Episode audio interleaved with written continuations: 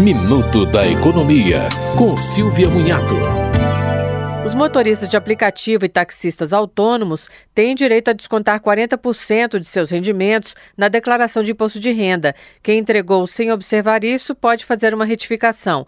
A legislação diz que esses 40% seriam para compensar despesas como combustíveis, manutenção de veículos e pneus. Mas o profissional não pode ser empresa nem MEI. O motorista precisa ter registrado todo o seu faturamento mensal.